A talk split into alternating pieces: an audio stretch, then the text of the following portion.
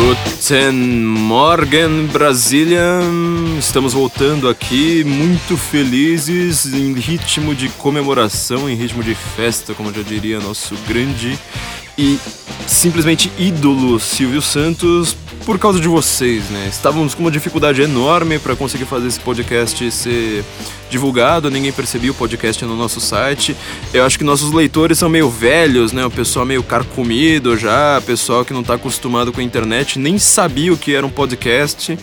E de repente, com o nosso último episódio, nós fomos parar em primeiro lugar nos podcasts mais ouvidos de notícias do Brasil. Em primeiro, nós passamos a CBN com todos os podcasts que ela tem, com Arnaldo Jabor, com sei lá mais quem, um atrás do outro. Nós estamos em primeiro lugar no iTunes em notícias. Não contente com isso, estamos em quinto lugar. Às vezes a gente vai pro quarto, às vezes a gente vai pro sexto, então é muito importante que vocês ouçam.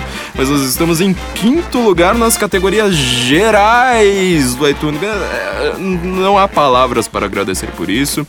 É, a gente viu que o último podcast aí foi muito ouvido, nosso último programa quando nós falamos do George Soros, nós explicamos, fizemos todo um apanhado histórico, filosófico, político, ideológico é, e econômico de por que, que as pessoas estão pensando o que elas pensam, por que, que feminismo, aborto, casamento gay, desarmamento, democracia, sei lá mais o que, estão tão à baila da população de repente, né? Em menos de 10 anos no Brasil rolou toda essa revolução e acho que as pessoas gostaram bastante, gostaram da nossa explicação, porque eu pelo menos nunca vi isso sendo discutido na academia, em, em, em lugar nenhum. As pessoas gostaram bastante e tudo que nós podemos pedir, é, além de agradecer muito, é que vocês nos avaliem também. Ouçam o programa, assinem nosso feed e nos avaliem. Nós precisamos das suas estrelinhas aí, nós precisamos das suas opiniões, porque é meio chocante, né? Eu tô, eu tô imaginando, na verdade, quem faz esses outros grandes podcasts no, no, no Brasil,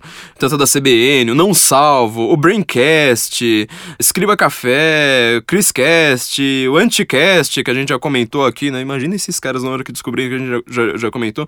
Os caras têm, às vezes, sei lá, 300 programas, mais do que isso. Tem, tem, tem podcast que é atualizado quase diariamente para terem chegado no, no, no, lugar em que estão, né? Tem o nosso querido amigo aqui, o Luciano Pires, com Café Brasil podcast, né? tá, em, tá em décimo no momento. Essas pessoas eh, trabalharam muito para conseguir chegar nessa posição, nós conseguimos isso no nosso décimo episódio. Ou seja, nós ainda somos iniciantes, né? Eu fico imaginando essas pessoas falando, meu, quem que é esse tal de Guten Morgen que tá aparecendo aí? Que que esse tal de senso em comum que apareceu repentinamente e tá tomando nosso lugar? Então, nós estamos aqui atrás do Nerdcast, de dois podcasts de inglês e um de empreendedorismo. Então, meu Deus, muito obrigado, gente. Por favor, assinem nosso feed. É... Não se esqueçam disso, não se esqueçam de opinar. Vou falar no começo do programa para quem tá na frente do computador. Vou falar depois no final para quem tá aí na, na, academia, tá cozinhando, tá no trânsito, tá fazendo suas necessidades. Bom, muito obrigado, gente. A gente precisa muito disso. E vamos começar agora com, com o nosso novo episódio que eu espero que vocês gostem tanto ou mais. Bom, o grande tema agora dessa última semana foi definitivamente o julgamento final de Dilma Rousseff, né? Dilma Rousseff, ela não sofreu impeachment, né? Ela começou o processo de impeachment, é engraçado porque toda a imprensa internacional, quando precisa noticiar o caso, precisa explicar isso, falar por que que o brasileiro fala que a Dilma sofreu impeachment. Ela vai sofrer o impeachment se o impeachment passar no Senado agora, né? Provavelmente na hora que vocês estiverem ouvindo isso, já vamos estar na última fase, se é que não vai estar tudo terminado. Mas é, foi muito curioso uh, a forma como isso foi noticiado no Brasil, porque nós costumamos dizer que sofrer impeachment só sofreu o começo do processo. Por enquanto só passou na Câmara, agora está a, a longa discussão no Senado. Pelo visto do que nós podemos ouvir até agora, o impeachment vai ser decidido por golpes de MMA, Ontem eu comentei isso, né? Estou gravando na sexta-feira. Ontem eu comentei isso na Jovem Pan, a briga do, do Lindbergh com o Caiado. Lindbergh quase parte para cima do Caiado. O Caiado continua lá, tipo, impávido, colosso, impertérrito, quase estancado no chão, falando: Vem aí, você só tem coragem aqui dentro. E o Lindbergh foge esbaforido. Hoje de manhã já teve mais briga e uh, muito provavelmente vai ser assim que vai continuar. Proponente do impeachment, a doutora Janaína Pascoal, colunista do nosso site, leiam lá no sensoincomum.org, tem lá muitos artigos dela. Ela vai encarar de frente Dilma Vana Rousseff nessa segunda-feira, provavelmente não sei se vocês vão, vão, vão ouvir isso antes da nossa grande briga da semana. Esse julgamento final, a esquerda perdeu um pouco da narrativa que ela tinha no, no, no começo.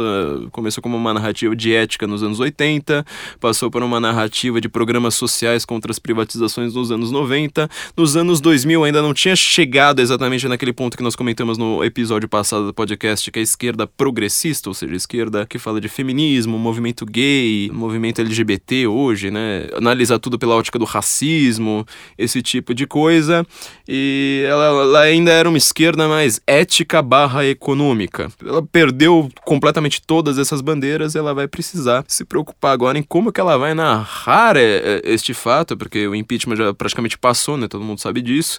Agora a gente só está cumprindo o rito formal que a Constituição exige, justamente uma, uma coisa meio estranha para quem diz que o impeachment é golpe, né? Sendo que, basicamente, nós estamos cumprindo o rito da Constituição, ou seja, não há golpe. Golpe é justamente quando você rasga a Constituição, quando você faz algo algo fora da Constituição para tirar alguém do poder e, obviamente, colocar outra pessoa no poder. Aqui nós não estamos colocando ninguém de fora do poder, nós estamos colocando alguém que está ali como vice de Dona Dilma.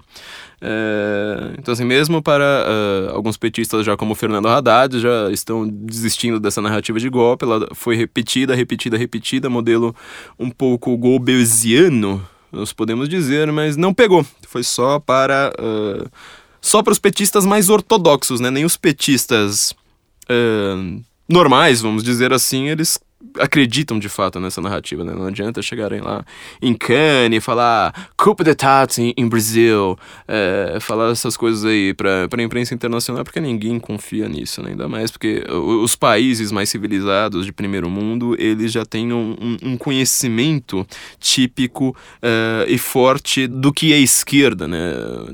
Até por proximidade geográfica, eles viveram muito mais fortemente a Guerra Fria do que nós, então eles não, não confiam muito muito no, nesse tipo de narrativa lá para trás.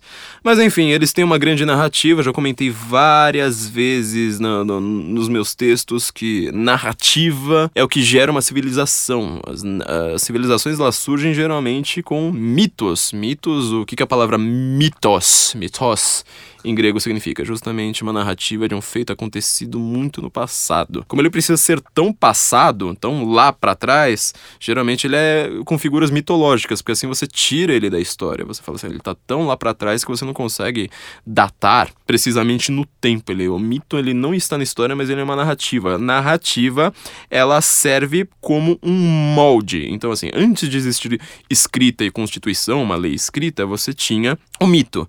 O mito sendo uma história história, que você consegue perceber o desenvolvimento dela, os personagens ali, é...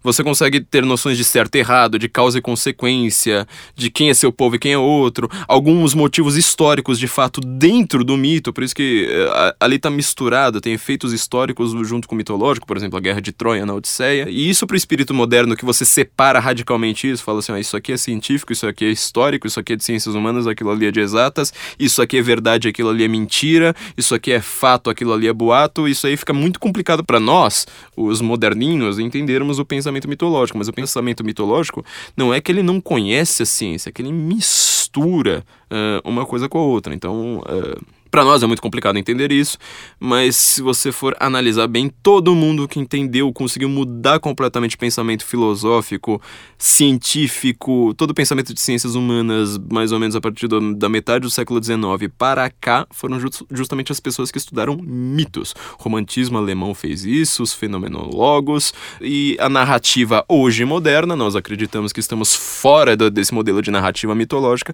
ela simplesmente cria mitos novos, ou seja, mitos seculares seculares que eles nunca têm aquela força dos mitos antigos, nunca são científicos, nunca têm grandes entendimentos sobre organização social, sobre certo e errado, sobre moral, sobre causa e consequência. É, eles são mitos geralmente ligados à política. Então, é, a forma de você ter esse modelo no seu cérebro de entender tudo por narrativas, ela permanece e é com isso que agora o PT vai ter de lidar. Eles são especialistas em, em mitos, né? O, os mitos eles foram muito mais estudados pela esquerda do que pela direita uh, no século XX. Se você pensar na, na, na, ideia do marketing político, de como você uh, entende a educação, aquilo tudo que nós comentamos no último no nosso último episódio, né? Porque que de repente todo mundo no jornalismo, na, na academia, em tudo quanto é lugar pensa da, da mesma forma. Se você pensar, por exemplo, no caso Trump, só, só um simples aqui para você entender. Ninguém no Brasil defende o Trump. Você pode reparar, ninguém, ninguém, simplesmente ninguém. Você vai em todos os veículos de, de imprensa, é, ninguém defende o Trump. Ninguém. Trump é considerado a besta do apocalipse.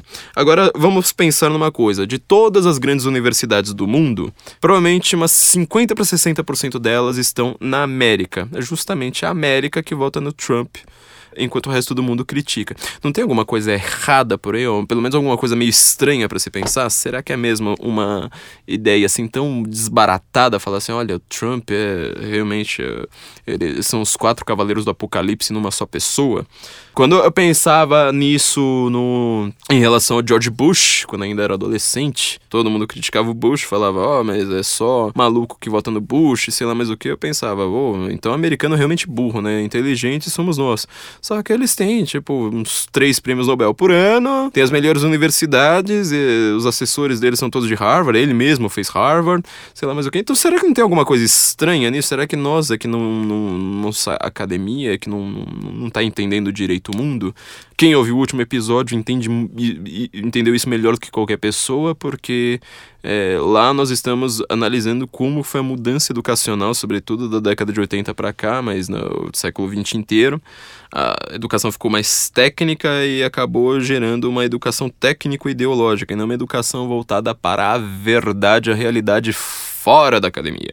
Mas agora reparem só, né? Isso aqui é, é, é o ponto crucial. A gente tem uma narrativa que o PT precisa criar. O impeachment vai gerar o principal ponto de virada da história do PT. Ele conseguiu sobreviver ao mensalão, a todos os escândalos que apareceram. As pessoas continuam confiando no PT, continuam acreditando que o PT é, sofre o golpe, por exemplo, e que o PT, ele, pelo menos, é um partido ligado, sei lá, às causas bonitinhas. Ou seja, você tem uma pedalada ali que gera um, um desvio de bilhões de reais. É, não é um Fiat Elba, como eu disse no Pânico ontem. Não é que você compra um Fiat Elba, você compra a Fiat com as pedaladas. Só que as pessoas não entendem as pedaladas e falam assim, olha, por mais que tenham roubado, não foi ela, e se foi ela, pelo menos ela defende as causas LGBT. Pelo menos ela é feminista, pelo menos ela é pró-aborto. Tudo bem que ela não tenta passar a lei do aborto, mas pelo menos ela defende as causas progressistas aqui que nós aprendemos no ensino médio, para depois eles dizerem que não existe doutrinação. Agora pensa num detalhe crucial, né? Como que você vai fazer uma narrativa agora, depois de você tentar repetir golpe, golpe, golpe, obesinamente, e as pessoas não estão comprando essa narrativa? Como é que vai ficar? Para isso, a gente vai precisar responder uma, uma questão crucial aqui, que é em relação ao futuro. Ou seja, o PT falou que quem vai julgar de fato a Dilma, porque no Senado ela já está, a gente já sabe o, o resultado, mas quem vai julgar isso será a história. A história, bom, eu tentei procurar a história na lista telefônica, não achei. Então parece que essa dona História aí, ela não existe. A senhora História, ela é meio uma abstração, talvez. Ela seja simplesmente uma invenção, né? Trotsky adorava falar de história, né? Era tudo. Ele usava histórica, historicamente, usava história como substantivo, adjetivo, advérbio, é, tudo. Edmundo Husserl, no, Edmundo Wilson, aliás, no Rumo à Estação Finlândia, fala isso muito bem em relação ao Trotsky. Isso porque ele era trotskista na época que escreveu o livro, né? Melhor história das ideias do socialismo até Lenin que existe. Isso aí é, é, é, o fetiche, né? O grande fetiche da esquerda. Quando uh, os petistas começam a dizer que Dilma vai ser julgada pela história, o julgamento final, ou seja, pós-Dilma, será feito pela história, então não é a dona história. Acho que serão pelos intelectuais que analisam a história e eles passam uma visão deles. Quando a gente está discutindo isso, então, a gente precisa saber que a gente tem um, um, ponto de vista. É muito difícil nós tentarmos falar assim, ah, mas eu estou acima do bem e do mal aqui, estou analisando tudo imparcialmente, estou simplesmente falando a verdade como ela é. Ninguém consegue fazer isso. A gente tem sempre um, um, um ponto de vista, né? A famosa frase do Ortega Gasset, eu sou eu e a minha circunstância. Acho que é muito mais profunda do que a frase do Nietzsche, né? De não existem fatos, apenas versões. Você fala, eu sou eu e minha circunstância, eu não consigo me livrar da minha circunstância. Inclusive, quem tá me ouvindo aqui vai querer pensar, mas esse cara é de esquerda ou é de direita? Quando a gente vai analisar a, a história das ideias intelectuais, então a gente não consegue disfarçar isso, uh, vocês vão ver meu ponto de vista logo mais. Você não consegue analisar tudo isso como se você fosse, o Olavo de Carvalho fala isso muito bem, apesar de tão atacado, como se você fosse inexistente, o único. Você está dentro de um contexto aí, vamos dizer, histórico, para analisar os fatos. E quem vai julgar isso vão ser os intelectuais Ok, os intelectuais então vão julgar o futuro de Dilma. A forma como tudo será entendido, então, será feita por intelectuais. Bom, a forma como nós entendemos a ditadura militar, ela é feita por intelectuais, a forma como entendemos Getúlio Vargas é feita por intelectuais, a forma como entendemos o governo Fernando Henrique é criada por intelectuais, o governo Collor por intelectuais e assim vai. O Brasil, ao contrário do que parece, é um país nesse ponto guiado por intelectuais. Isso é uma coisa que choca bastante porque a palavra intelectual, ela está associada já, de, de fato, a ser um bom intelectual. Então você fala assim, mas peraí, a gente não tem, sei lá, o maior historiador vivo, a gente não tem o maior filósofo, a gente não tem o maior escritor. Por sinal, isso decaiu horrendamente no Brasil, né? A alta cultura no Brasil ela foi limada, parece um deserto hoje não temos ninguém nem em risco de ganhar alguma coisa, mas aí você fala, mas peraí, como que o Brasil ele é guiado por intelectuais? Bom, respondendo já de. de, de vamos faz, fazer pelo menos a pergunta antes de responder, né?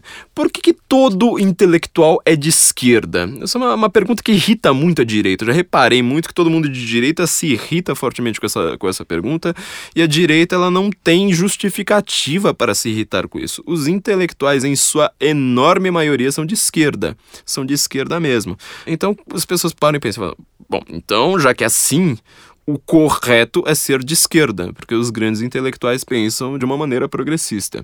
É nisso que, que, que Dilma e o PT estão confiando, né? ou seja, quem vai fazer o julgamento são os intelectuais, os intelectuais são de esquerda, eles vão falar para as criancinhas que pouco entendem do assunto agora, que o impeachment é golpe, mas o impeachment do Collor não foi, todos os pedidos de impeachment que o PT fez a todos os presidentes, inclusive o Fernando Henrique com 52 dias no cargo, não foram golpe, mas esse da, da, da Dilma especificamente foi golpe. Isso vai ficar a cargo de intelectuais, eles que vão contar tudo isso. Mas por que, que todo intelectual no mundo é de esquerda? Você pode até falar assim, bom, nós temos intelectuais de direita.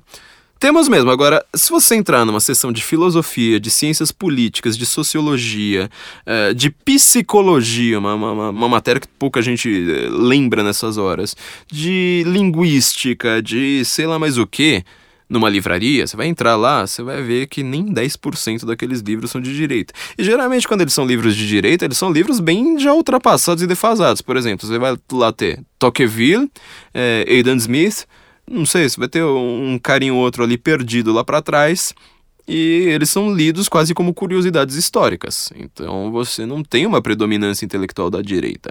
A direita ela não parece ser intelectual, ela parece ser bronca, ela parece ser meio burrona, ela parece ser aquele cara redneck, né, que todo mundo associa os rednecks da, da, da América, né, os caipirões.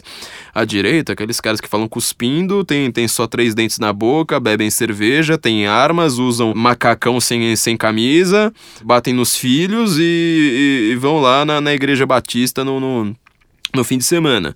Parece que é isso que é direita. Em compensação, a esquerda ela é intelectualizada, ela vai para a faculdade, ela escreve livros de ciência política, de filosofia, ela entende de Marx, ela fala de dialética, ela fala de história, ela fala de materialismo histórico. Ela parece ser muito mais é, bem informada, vamos dizer assim, né? Por que, que todo intelectual, então, ele é de esquerda?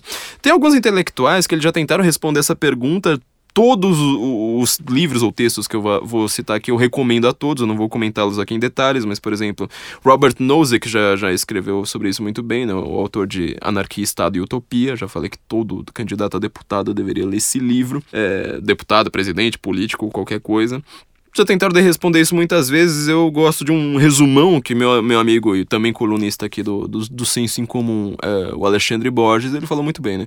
Imagina o Noam Chomsky, maior linguista do mundo. Ele já esteve na lista da Prospect dos intelectuais mais influentes do mundo na primeira posição, acho que isso foi há 10 ou 11 anos, se eu não me engano, 2004. 4 ou 5, alguma coisa assim. Imagina o nome, Chomsky, maior linguista do mundo, cara do MIT, cara que se considera o maior gênio aí da, da esquerda, óbvio, no mundo, é, cara que consegue escrever editorial no, no New York Times na hora que bem der na telha dele.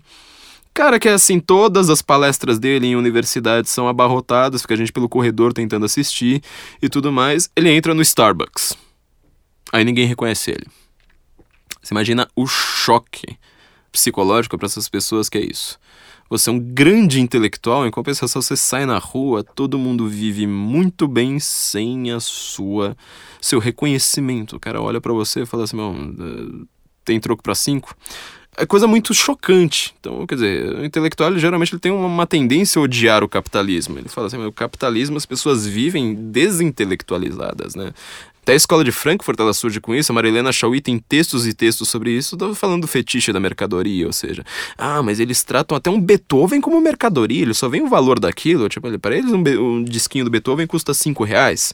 Há um certo problema nisso, né? Porque se a gente fosse pagar para ouvir um disco do Beethoven pelo preço que aquilo ali vale, ninguém ouviria a nona sinfonia. A gente só ouviria funk carioca. Então, às vezes é uma vantagem, apesar da esquerda se chocar com isso, mas é uma vantagem que nós tratemos a música como mercadoria justamente por conta disso. Ou seja, você paga aquilo ali como uma mercadoria e não uh, pelo valor que vale. Se a gente fosse pagar isso para pelo ingresso para a gente ver a Capela Sistina, ninguém veria aquele negócio. Então tem também a sua vantagem que a esquerda gosta de esquecer nesses momentos.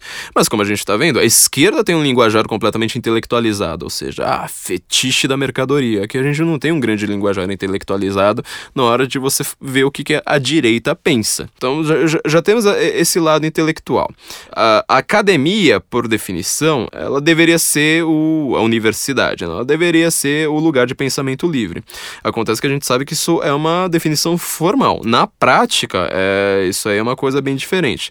Porque o que, que acontece? Numa igreja, compare a universidade com uma igreja. Você pode aprender coisas no, no, nos dois lugares, você não precisa ser religioso, você pode aprender numa, numa igreja, numa sinagoga, numa mesquita. Você vai pelo menos aprender ali alguma coisa, pode ser verdadeira, falsa, o que quer que seja, mas você pode aprender.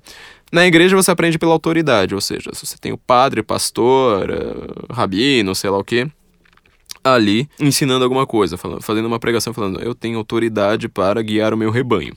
A universidade ela quer ser anti-rebanho, ou seja, ela não seguia só pela autoridade. Ela fala assim: isso aqui é um lugar de discussão livre. A gente consegue falar aqui qualquer coisa, a gente inclusive consegue ir contra a igreja dentro da academia. É assim mesmo.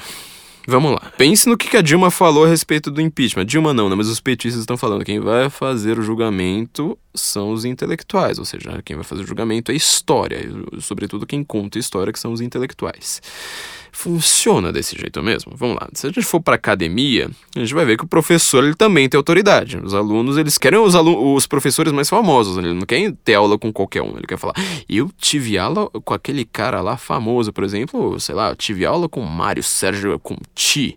Eu entendi filosofia com Mário Sérgio Conti que está atrás do nosso podcast aqui na, na, nessa semana, né? Olha que coisa maravilhosa pra gente poder falar isso. Mas eu tive aula com Mário Sérgio Conti. Ele é um cara assim reconhecido, quer dizer, se você começou com reconhecido, você simplesmente trocou a autoridade. Ao invés de ser autoridade de alguém que estudou muito, de alguém que tem lá uma autoridade, sei lá, moral, de organização social ali dentro de uma igreja, você fala assim, então agora é pelo reconhecimento. É a peer pressure, né? A pressão dos pares. Você precisa ser reconhecido dentro da academia, senão você não é nada. Se você escreve a coisa mais verdadeira do mundo, mas ninguém te dá uma chancela ali e fala assim, olha, é, concordo com isso, cito aqui na minha tese de doutorado, dá a impressão que você é um puta loser. Então a academia ela tem um, um, um esquema que ela pode até servir, por exemplo, ela serve muito bem para ciências exatas, porque nas ciências exatas, quando você tem, por exemplo, uma nova teoria física, fala assim, olha, é, a variação das partículas aqui, aqui, aqui, ela funciona desse jeito. Será que funciona mesmo? Você vai precisar ter outros intelectuais, outros acadêmicos para analisar e ver ali. Falar assim, a tese desse cara aqui se sustém porque eu consegui fazer um experimento XYZ, eu consegui comprovar a tese dele. Então lá ela tem um certo funcionamento, ainda assim não, não, não é exatamente perfeito, mas ela tem um certo funcionamento, assim, que pelo menos dá uma aparência de uh, proximidade da verdade quando você fala em reconhecimento acadêmico. Agora, nas ciências humanas, a gente sabe que isso aí é meio complicado. É só você entrar numa livraria, você vai ver. O, livro mais lido, ele é do Dan Brown ou do Paulo Coelho. Ou do Edir Macedo também, né? Então, o reconhecimento do público, ele já não é exatamente um bom reconhecimento, porque a gente tem sorte, né, de conseguir ter o nosso reconhecimento do público aqui no nosso podcast e, ao mesmo tempo, uh, poder falar algumas verdades inconvenientes, né? Mas reconhecimento do público não significa significa tudo. Nosso podcast ele não está certo porque o público reconhece, a gente só está agradecendo o grande público, né? O reconhecimento de um acadêmico também não significa lá grandes coisas, porque você entra numa faculdade. Antes de entrar na faculdade, já pensa nisso aí, ó. Antes de entrar na faculdade, quem é que vai fazer ciências, ciências sociais? Quem é que vai fazer economia? Você já tem uma divisão entre esquerda e direita já aí antes da faculdade. Quer dizer, a pessoa que já é de esquerda, quando ela é adolescente, ela já foi fazer ciências é, sociais para continuar sendo de esquerda. A pessoa que, sei lá, tem um pensamento econômico capitalista, ela vai fazer economia, geralmente, administração. Teve uma época que isso aí acontecia muito no direito, nas ciências políticas, no, no direito internacional, sobretudo sobretudo, nas relações internacionais, ela já era de direita, ela já foi fazer um curso já tendendo para direita. Então, quer dizer, quando o cara vai lá, ele termina uma, um curso de ciências sociais, ele fala assim: agora eu sou um antropólogo, sociólogo, sei lá o quê, e eu sou de esquerda, portanto, é porque eu fiz a faculdade, estou chancelado. Eu já desconfio um pouco, porque eu já, eu já falo assim, mas por acaso você era de direita antes de entrar na faculdade? Uma coisa, ninguém, ninguém, ninguém que era de direita foi fazer ciências sociais e saiu marxista. Todo mundo já era de esquerda, inclusive já era meio marxista, antes, só pela escolha do curso, só pela escolha do que ele ia fazer. Então quando você fala assim, olha, tá dando uma chancela aqui intelectual para um acadêmico, é um pouco complicada, porque se você fala que um, o cara é acadêmico, ele é de esquerda porque ele é um cientista social, provavelmente ele já tinha um pensamento antes de, de entrar na faculdade, ele tem o mesmo pensamento na hora que ele saiu. Então o que foi que ele aprendeu? Ele aprendeu uma linguagem, ele aprendeu um trejeito ele aprendeu um monte de citações de livros para virar um especialista do, da Globo News e poder falar por aí. Mas ele não tá com uma chancela ali de verdade. Quer dizer, já, já, já temos essa pequena complicação ali para essa visão acadêmica. Segundo lugar, na hora que ele entra na faculdade de fato, ele vai lá, né, precisa fazer uma monografia, um TCC, um trabalho final de curso. Imagina isso no mestrado e no doutorado, como é que complica ainda mais. E ele vai precisar ter a chancela de um professor falando assim: olha, eu concordo com o que é que você, com o que é que você está dizendo. Você vai ter que ler tal livro, tal livro, tal livro, tal livro, cite esses livros que eu estou pedindo para você ler, e aí você vai lá e faz a sua tese. Quer dizer, o debate é tão livre quanto se diz. Quem acredita de fato que existe debate livre na academia, eu aposto, esse cara concorda com o professor. Porque eu nunca vi um debate 100% livre, ou seja, você tem sempre ali a, a, visão do professor. Pode ter professor assim que ele não vai te tirar nota se você vai contra a ideia dele e esteja tudo bem formulado. Ok, mas isso continua sem ser um debate livre. Ele simplesmente não está tirando a sua nota.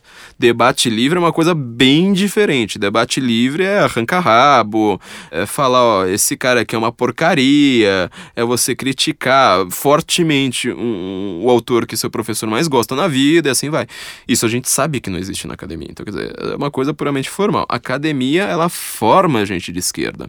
Forma gente de esquerda exatamente por isso, porque ele já é um sistema retroalimentado. É só você pensar, por exemplo, é, tanto no curso de ciências sociais, quanto no curso de filosofia, quanto no curso de letras. Né? Aqui em São Paulo é a famosa Fefeleste que forma a maior parte dos intelectuais do Brasil. Né? Fernanda Haddad, Vladimir Safatli, Maria Helena Chauí, Fernando Henrique Cardoso, Demetrio Magnoli, toda essa turma sai da Fefeleste, né? da Faculdade de Filosofia, Letras e Ciências Humanas da USP.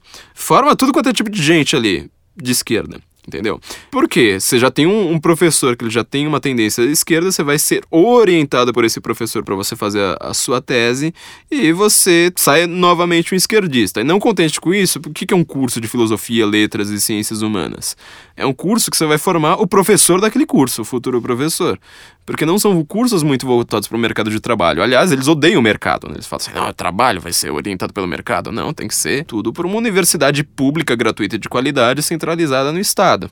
O Estado ele tem que dar, como eles adoram usar a palavra incentivo para a educação, ou seja, você vai ter que ali ter teses, por exemplo, sei lá, sobre o feminismo em Harry Potter, ou sei lá, pela milésima vez uma nova tese sobre a emancipação da mulher em Virginia Woolf, à luz de Simone de Beauvoir, sempre essas repetições, porque a pessoa faz aquela tese, ganha seu dinheirinho ali de bolsa CNPq, dinheiro público, óbvio, e o que, que ela vai ser? Ela vai ser a professora de letras, que aí vai formar outra professora de letras, assim vai. Você não tem um curso extremamente voltado para o mercado de trabalho.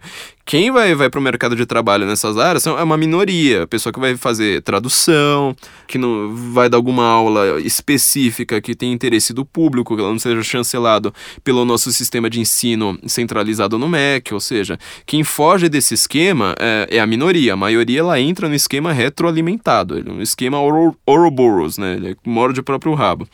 Então os intelectuais eles já têm essa tendência. Agora, né, além de não, não ter o reconhecimento do grande público, é, estarem ali retroalimentados pela academia, a gente vai pensar, por exemplo, quem são os grandes intelectuais de esquerda, quem são os grandes intelectuais de direita no, no, no mundo. Tem aqui um carinha chamado Russell Kirk. Ele é considerado um dos maiores é, intelectuais da, da, da direita no século XX. Tem um livro aqui dele, é, inclusive foi organizado aqui por um dos nossos colunistas também, o Alexandre Catarino, Alex Catarino. São várias conferências que ele deu já no finalzinho da vida, na Heritage Foundation chamada Política da Prudência, uma, uma coletânea né, de diversas conferências. Uma das conferências dele assim vai chamar bastante atenção da gente que quer responder essa pergunta. Né? Por que, que, todo intelectual é de direita, é, de esquerda, aliás, e por que, que a direita detesta isso? Né? A direita não parece ser tão intelectual. E a direita, como estou dizendo, ela não deveria se incomodar com isso. O Russell Kirk, a principal função dele era, era de crítico literário. Ele tem um outro livro gigante também traduzido, organizado pelo Alex Catarino, sobre a era de T.S. Eliot, né? um dos maiores poetas do, do do século XX, ganhou o Nobel de Literatura, um dos raros poetas de direita que é lido na, na, na, na academia. E o Russell Kirk ele era muito uh, interessado na ideia da imaginação moral, né? Quem, quem já leu meu, meu, meus artigos sabe que essa, essa, ótica da imaginação moral para você analisar a literatura, ela é bem forte no, no, que eu penso, mas quem, quem fala de imaginação moral? Quase ninguém, né? Uma minoria ínfima. Que é a ideia assim de, tipo, você vai contar uma história, seu personagem ele tem que estar tá com uma dúvida moral. Ele não pode ter o certo e errado claro ali na frente dele, para ele simplesmente seguir o certo é, e o outro seguir o errado, e você vai lá, tem um mocinho vilão é, claramente. É só você pensar, por que, que Hamlet é o maior personagem dramático de todos os tempos? Porque ele tem aquele famoso ser ou não ser. Eis a grande questão, da, da, da, não só dele, mas da humanidade. Porque você não sabe ali. Ele é um príncipe, precisa matar o próprio tio que casou com a própria mãe, sei lá mais o que. Ele precisa cometer um assassinato para vingar a morte do pai. O, olha como é, é, complicado você saber o que é certo e o que é errado ali. E ele morre, no, no final das contas, sem, sem ter uma clareza a respeito disso, né? Hamlet, ele consegue pro céu, consegue pra, pelo menos pro purgatório? Não fica claro. É tudo meio dúvida dúvida. Então, essa é a imaginação moral que a gente precisa ter. O Russell Kirk, aqui nesse A Política da Prudência, ele cita 10 livros conservadores. Quantos livros conservadores você já leu? Sobretudo você que fez ciências sociais, fez letras, fez filosofia, fez história, geografia, esses grandes cursos de extremo humanas. Quantos livros de direita você leu na faculdade? Você pode até me falar que você leu um ou outro, com o professor geralmente fazer uma leitura crítica, mas eu acho muito difícil. É, são raros os professores, né? Também é uma minoria perseguida que passa livros de direita, né? Ele começa esse, esse capítulo 10 livros conservadores falando assim, ó, não existe um equivalente conservador do Capital de Karl Marx. E se Deus quiser, nunca existirá. Ou seja, a direita ela não tem um, um, uma versão do Capital, ela não tem aquele livro que é, é, é fundador, né? A pedra basilar ali. Não tem a, a pedra fundadora, que é, que é um livro falando assim, ó, a, a direita começa aqui. Muita gente costuma dizer, ah, mas é a riqueza das nações do Eden Smith. Você pode reparar que ele nem passa perto do Eden Smith. E o Eden Smith, muito ao contrário, ele é um cara já bem datado, né? Os liberais do século XX, quase nenhum deles é Smithiano. Inclusive na hora de escrever de economia. Então vamos lá o, o que, que o conservador é, né? Na verdade, o, os grandes conservadores, ele foi é, extremamente atuante no, no, movimento conservador americano, que é onde surge o conservadorismo de fato. Né? O conservadorismo ele surge uh, na, na Inglaterra, na, na, Irlanda, na verdade, mas ele é desenvolvido na, na América. Os outros países, assim, Brasil, Alemanha, França, têm resquícios de conservadorismo. Ele não tem um grande movimento conservador. Ele pode ser anti-esquerda em alguns momentos, mas ele não tem uma, a, a cara do conservadorismo conservadorismo, né? Olha só que interessante aqui o que ele fala. Os conservadores compartilham de um estado de espírito ou de um conjunto de sentimentos. Não necessariamente concordam acerca de assuntos prudenciais, é o nome do livro, a política da prudência, de assuntos prudenciais. A variedade de enfoques conservadores sobre questões políticas e morais é considerável. Ou seja, não existe, na verdade, o, ao contrário da esquerda, que ela é mais homogênea, não existe uma grande homogeneidade na, na, na direita. E para começar, é onde fica realmente é, tudo muito complicado, você não consegue ter uma grande tendência desse movimento conservador ligado a algum intelectual. Olha que outra coisa legal que ele fala. Ó.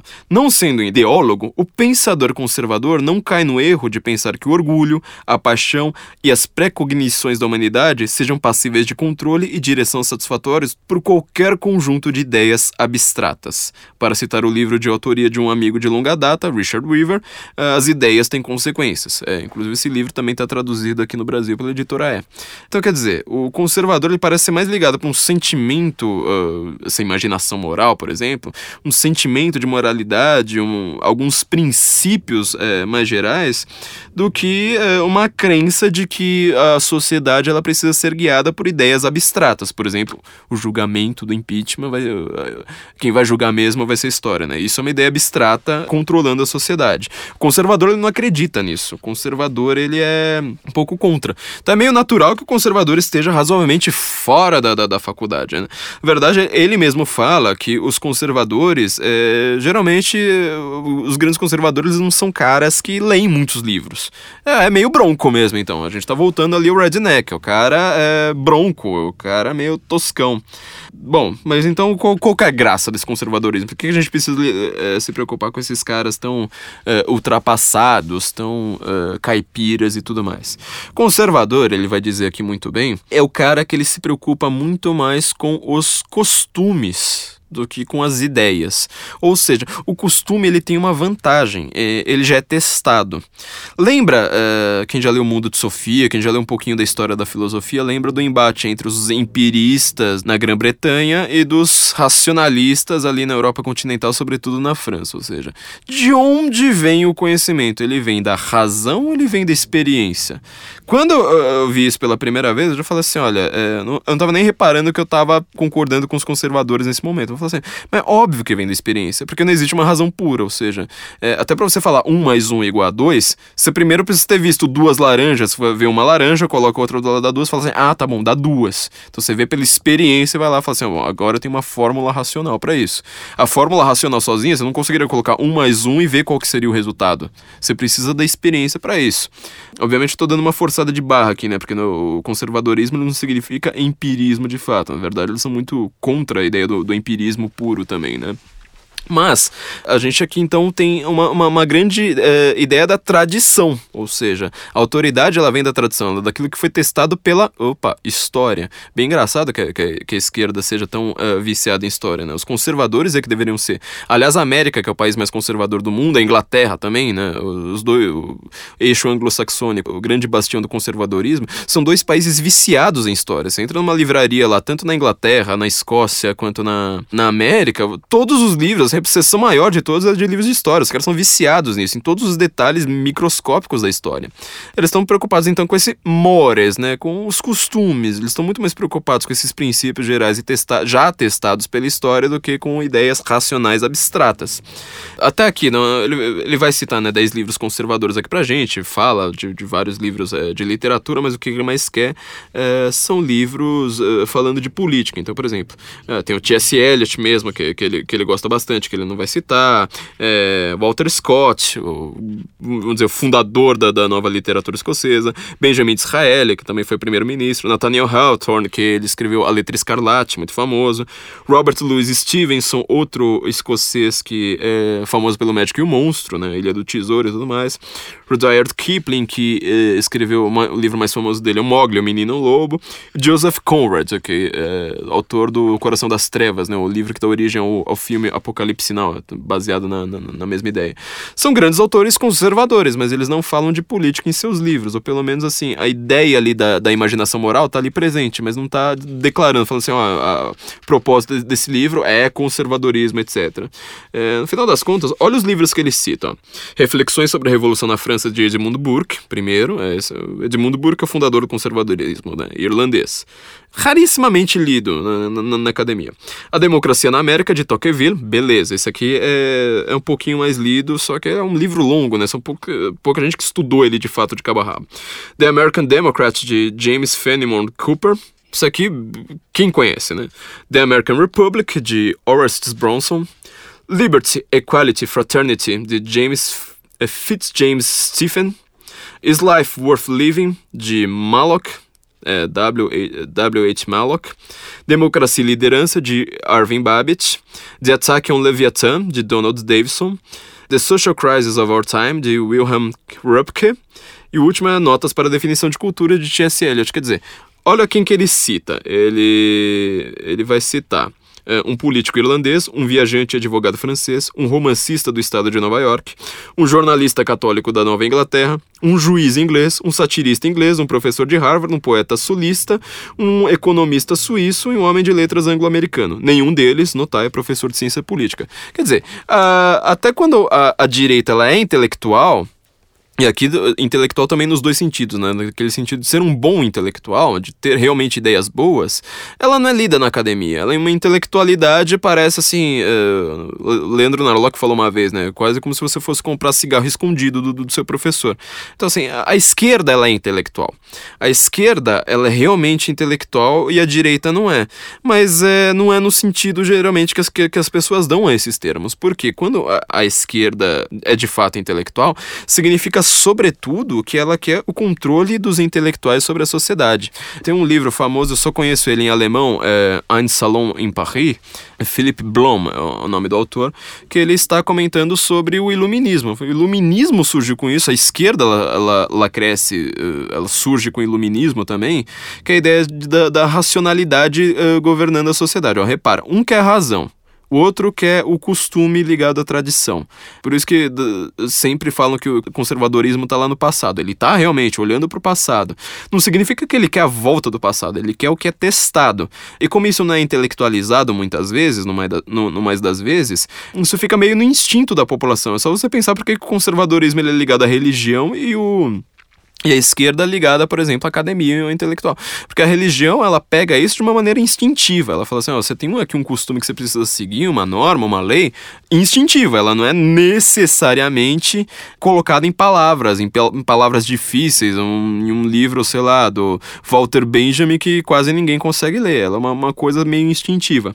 Compensação, a esquerda, ela já consegue ser muito mais intelectualizada e no mundo de massas, os intelectuais, eles estão mandando mais na, na, na na, na, na sociedade, né? Você pode reparar, por exemplo, que a ideia da, da monarquia, a monarquia ela existiu muito antes da diferença entre direita e esquerda, mas ela já é uma ideia de direita por si, porque na monarquia você vai ter uh, uma tradição ligada a, por exemplo, ao sangue, ou um princípio geral de uma dinastia. Essa dinastia, ela tem a, ela tradicionalmente ela defende X, que é o que vai determinar ali os rumos de um país. Então ela já já está ligada a, essa ideia de você olhar para o passado. A esquerda, ela precisou abolir todas as monarquias, criar o, o, os governos republicanos/democráticos para conseguir subir ao poder.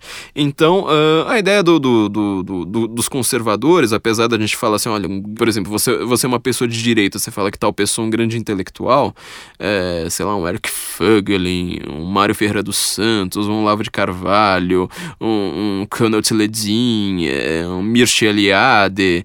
Você vai falar, você repara como nenhum desses é lido né, na, na, na academia, são proscritos, na verdade.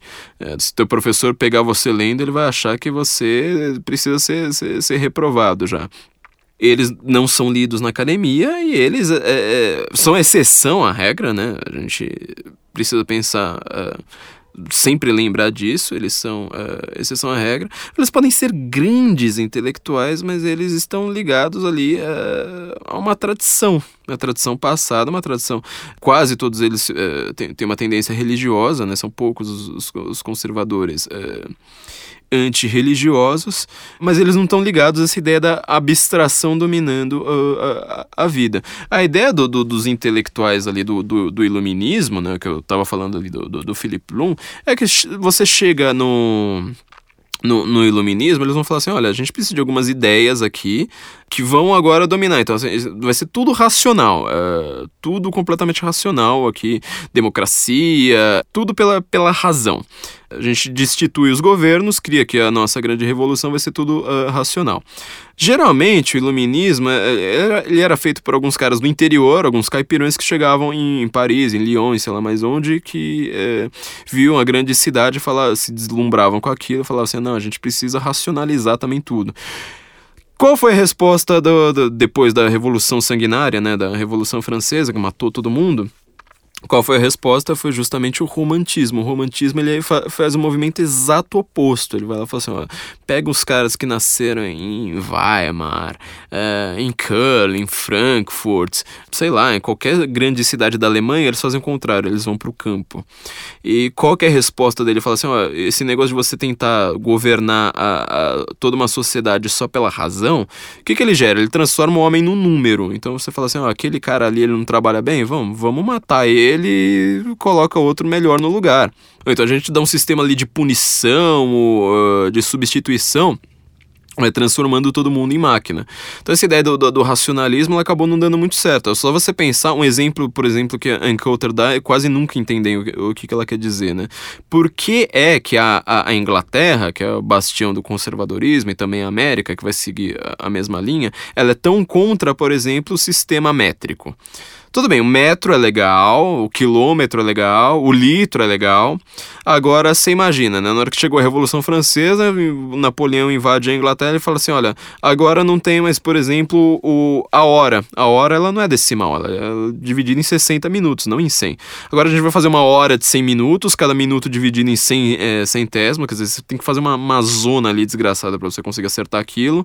E o ano também, né? 365 dias, não, vamos fazer o ano aqui, né? O famoso calendário calendário napoleônico, né, que vai gerar o 18 Brumário do, do Karl Marx, é, o ano ali dividido em também 10 meses, 30 dias, depois eles fazem uma zona lá maluca para tentar a, acertar o que não, não, não, ficou lá corretinho, né, como se a natureza fosse é, completamente decimal. É, meu, fizeram uma zona tão grande que na hora que, que a Inglaterra conseguiu se livrar do Napoleão, ela falou assim, olha, volta pra milha, volta pro galão, a gente não quer saber de sistema métrico, sistema métrico é coisa de louco. E a América e a Inglaterra vão ser assim para sempre por razões políticas, né? Você tá vendo aí como é que foi uma complicação enorme é, fa fazer uma coisa dessas. Então, quando você tenta racionalizar demais a sociedade, não funciona. Qual é a resposta do romantismo? A paixão, quer dizer, você precisa olhar para a pessoa, não precisa ter um argumento, não precisa ter nada ali é, na, na própria pessoa para você defendê-la. Você defende ela simplesmente falando assim, ó, oh, você aqui é uma pessoa admirável. Então agora o, o julgamento da Dilma, para todo mundo aqui, fica uh, na mão dos intelectuais. Para essas pessoas que estão criticando tanto Escola Sem Partido, achando que, que isso é censura, você repara que, é, que é justamente uma confiança na ignorância das pessoas. Você vai conseguir fazer com que as pessoas continuem gostando da Dilma por razões intelectuais. Aí você fala assim, mas intelectual é bom, né? Porque o cara é inteligente, o cara é estudioso. Mas é, ele estuda de fato, ele estuda uh, tudo. Uh, essa racionalização ela é, significa uma incapacidade de cometer erro, como se fosse um teste físico. No, no, no reino das ciências humanas, a gente sabe que não é assim que funciona. Só que tá, tá gerando uma, uma maluquice é, muito grande. Eles confiam demais que, que você vai, é, com esse negócio de, de ensino e de sei lá mais o que, você vai ter grandes intelectuais formando. Na verdade, está fazendo grandes pessoas que vão concordar com o que eles querem. É, o julgamento da Dilma, de fato, a esquerda está certíssima nisso. Ela que é a grande porta-voz dos intelectuais no Brasil, intelectual estuda, estuda, estuda, acaba tendo um uma língua parecida com o de um mês. Bom, falando em de um mês, já que a gente já, já, já, já deu o grande tema da semana, né? Faltou o nosso grande livro. Inclusive, muita gente me cobrou na semana passada, né, um podcast gigantesco como esse, é, de falar de algum livro. Então eu não poderia dar um livro melhor agora nessa semana de julgamento final do que Dilmes, o idioma da mulher sapiens, também da editora Record aqui, do Celso Arnaldo Araújo, grande jornalista aqui, brother pra caramba. Mas peraí, por que, que você precisa ler o Dilmes agora, né? Dilma tá se livrando, tá, tá, tá, a gente tá se livrando da Dilma. Por que que lê agora? Bom, para começar, quem é que vai julgar Dilma vai ser história, certo? Certo. Então, é, a gente precisa ter uma, uma visão melhor da, dessa era Dilma. Esse livro do, do, do Celso Arnaldo é um livro para falando da forma como a Dilma fala a coisa bem bananada, né? A gente sabe muito bem, qualquer petista é, não nega isso. O Lula é um cara que é, é bronco e ele fala muito bem. Você entende o que, o que, que o Lula fala. A Dilma é uma intelectual. Ó, repara como que tá tudo se, se encaixando aqui muito bem. A Dilma é uma intelectual, tem mestrado em economia, quer dizer, tem, tem aspas, né? Ela não concluiu o mestrado barra doutorado dela, mas ela nunca ligou para alguém que chamava ela de mestre e doutor em economia. E ninguém entende o que ela fala, quer dizer, intelectual é que, é, que, que fala difícil, você não consegue fazer um lulês. Simplesmente fala fora da, da, da, gramática normativa. Já a Dilma, ela tem um idioma próprio. Agora, o que o Celso Arnaldo fez? Eu até eh, achei estranho ele ter lançado esse livro no começo de 2016. Porque eu falei assim, olha, se, se o impeachment não passar, a Dilma vai continuar. E mesmo que ela passe, mesmo que, que o impeachment passe, é, ele vai ter muito a, a falar. Então, por que, por que lançar esse livro agora? Eu não sei o que, que, que, intuição que ele teve, eu vou pedir os números da Mega Sena pra ele, mas assim, ele conseguiu fechar o ciclo. Você consegue entender tudo sobre os seis anos históricos aqui do, do período Dilma no poder com esse livro. É, é, incrível, porque assim, inclusive a Dilma ela falou pouca besteira, ou quase nenhuma besteira digna de nota, depois desse livro, no sentido de ser alguma coisa uh, nova que, que esse livro não faz. Porque ele tenta traçar uma espécie de gramática do Dilma, mas o que, que ele faz para isso? Esse livro é maravilhoso, é muito engraçado, teve momentos assim que eu tive vergonha de ler ele em público no metrô, porque eu dava muita risada com, com isso. Ele mostra o que é que faz a Dilma falar esse, esse tipo de bobagem que ela fala. E ele vai traçando padrões, ele começa a perceber padrões ali no comportamento da Dilma, é, e para perceber esses padrões, ele precisa perceber história. Por exemplo, Dilma já estava ali muito. Uh, tá muito próximo do impeachment, ela sabe que qualquer hora ela pode cair. Onde que ela começa a fazer discurso? Em qualquer lugar? Não, ela só faz discurso, tá lá, tá, tá um pouco pro final do livro isso, mas ela começa só a fazer discurso na entrega do Minha Casa Minha Vida. Porque só tem petista, só tem gente que tá vendo uma casa pela primeira vez, não tá entendendo nada que eles próprios pagaram por aquela casa, eles acham que é realmente um presente do próprio bolso da dona Dilma. É, e ela não, toma vaia, porque você lembra muito bem do que aconteceu na Copa do Mundo com a Dilma, né? Não conseguiu nem entregar direito a, a, a taça ali para a Alemanha. Vou pegar um exemplo aqui no discurso dela no Minha Casa Minha Vida. Esse aqui foi em Campina Grande, 4 de setembro de 2015. Ela falou assim, Nós, aqui em Campina Grande, vamos, neste programa, contratar 12,4 mil.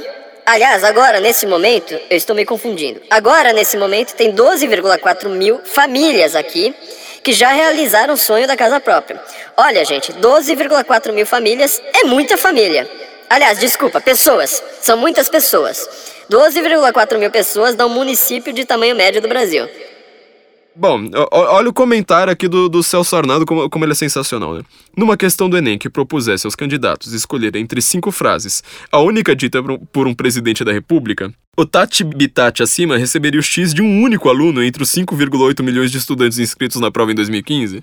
Quer dizer, é uma análise do pensamento da Dilma que, que vai pela história. Então, quer dizer, se a, se a gente quer contar história, a gente só precisa desse livro. Eu não li nenhum livro de história a respeito do governo Dilma, li alguns a respeito da década, né, do, do, do PT para trás, né, Marco Villa ali, o Década Perdida, as eleições mais sujas da história e tudo mais. É, mas para entender o pensamento da Dilma, por que, que a Dilma é o que ela, que ela é, só esse livro livro já explica. E aí a gente tem uma resposta intelectual também muito bem gabaritada pra gente contar a história. Vou pegar mais um trecho aqui, esse aqui em Feira de Santana, quando ela foi visitar o Hospital Estadual da, da, da Criança.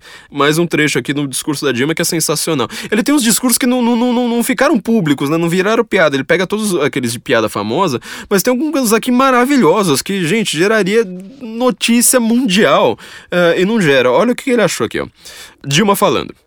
Uma proposta que conjuga não só tecnologia de ponta, tecnologia sofisticada para o tratamento da criança, mas também tem um grande nível de humanização, porque eles usam toda aquela questão do envolvimento da criança, mostrando que a boneca vai também cuidar. Não é também e cuidar, é também cuidar da cabeça, ou quando a criança é submetida a algum nível de tratamento mais estressante. Tomar os cuidados para garantir que psicologicamente ela se Enfim, ela tem uma chegada maior no processo que inclusive é de dor. É, alguém consegue extrair a lógica desse discurso? Assim, alguma coisa que ela tenha dito? Isso aqui é um intelectual falando, gente. Você pegar isso aqui, escola de Frankfurt, você nunca sabe qual, qual que é qual. Um é genial, o outro é também um monte de palavra que não significa nada. É, você diferenciar isso aqui do gerador de Lero Lero é muito difícil. Aqui, ó, Diálogo do Brasil no Recife, agosto de 2015. Queria começar cumprimentando as mulheres aqui. Queria cumprimentar esse festival de bandeiras ela cumprimentou um festival de bandeiras, ok.